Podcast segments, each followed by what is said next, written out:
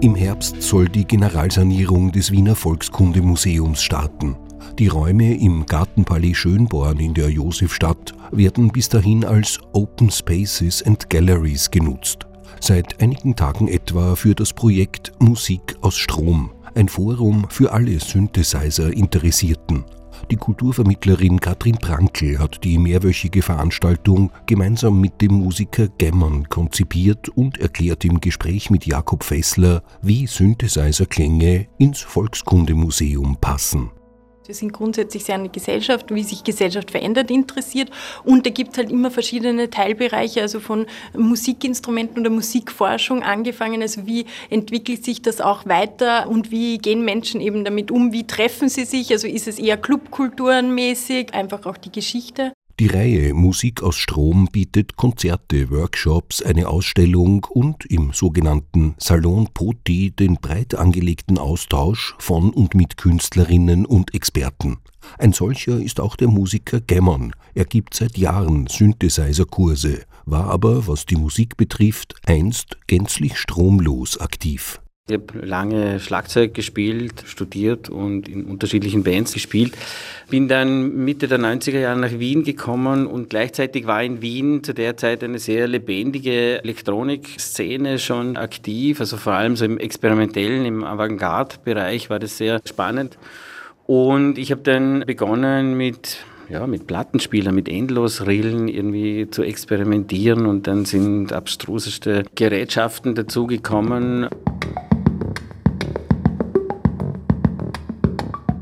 Die Neugierde, die Lust am Experimentieren und das Entdecken neuer Klänge brachten den gelernten Schlagwerker zur elektronischen Musik und zum Synthesizer. Man hat sozusagen eine elektronische Schwingung, die man mit unterschiedlichen Funktionen sozusagen verändert.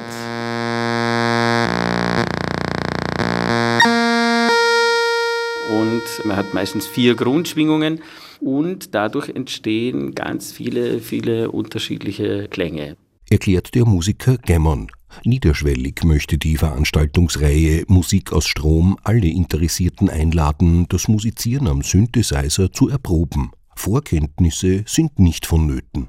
Ja, hier in unserem ersten Raum steht ganz zentral positioniert ein quadratischer Tisch und in diesem Tisch, also in der Tischplatte eingelassen, sind vier Modularsynthesizer und die Idee von diesem Tisch ist, dass man hier miteinander musizieren kann. Hier können wir zum Beispiel eine Melodie dazu nehmen oder was ähnliches. Elektronikbauteile mit Kabeln, Drehknöpfen und Schaltern laden ein, gesteckt, gedreht oder gedrückt zu werden. Doch woher genau kommt der Ton bei der Musik aus Strom? Der Ton kommt in erster Linie hier von einem Modul, das nennt sich Oszillator. Dieser Oszillator produziert vier unterschiedliche Schwingungsformen. Also das heißt, es sind wirklich Stromspannungen, die sehr schnell zwischen Plus und Minus oszillieren sozusagen und dadurch wird es hörbar. Und dazwischen sind dann eben noch ganz viele Module, die den Klang verändern, also so, so dass man wirklich auch richtig schöne Klänge damit spielen kann. Hier hören wir jetzt eine Pulswelle Komplexer wird es, indem man zum Beispiel die Tonhöhe des Oszillators verändert, wobei das noch nicht komplex ist, aber es führt uns dahin.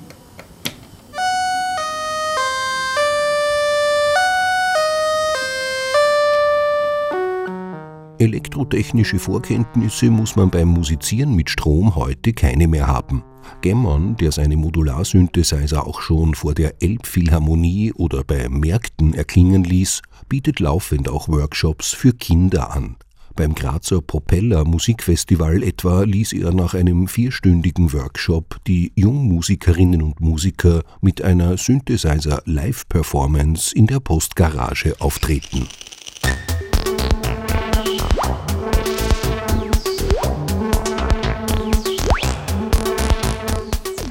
Das Schöne ist eben bei diesen Modular-Synthesizer-Ensemble-Workshops, die man dann hat, auch mit Schulklassen, dass man halt da wirklich, also der Gemman erklärt das eben von Anfang an noch einmal ganz dezidiert, eben das auch, was ist der Ton, was ist der Klang, wie steckt man dann das überhaupt, äh, wie muss ich was verbinden, damit das überhaupt funktionieren kann.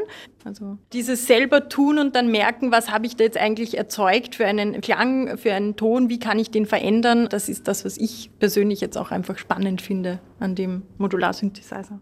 So die Kulturvermittlerin Katrin Prankel. Historische Instrumente wie ein Moog-Synthesizer aus den 70er Jahren und Gerätschaften des Sounds Queer Archivs sind im Wiener Volkskundemuseum derzeit ebenfalls auf- und ausgestellt. Das Erschaffen elektronischer Klänge ist in den vergangenen Jahren durch den digitalen Fortschritt um einiges einfacher geworden. Jedes Smartphone kann nicht nur eine Abspielstation, sondern auch ein eigenes Kompositionsstudio sein.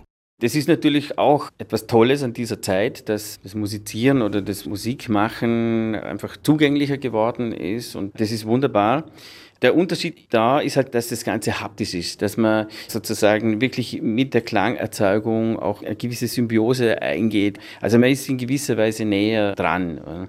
Und das ist schon etwas, was viele im Moment oder jetzt gerade in den vergangenen Jahren für sich wieder entdecken. Man merkt, dass, dass immer mehr Leute irgendwie wieder zu Hardware, also wirklich zu den Reglern greifen und nicht zur Maus sozusagen.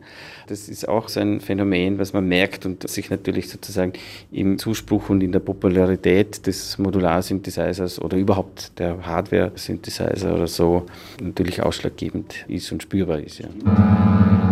Die Veranstaltungsreihe Musik aus Strom läuft noch bis 16. Februar im Wiener Volkskundemuseum.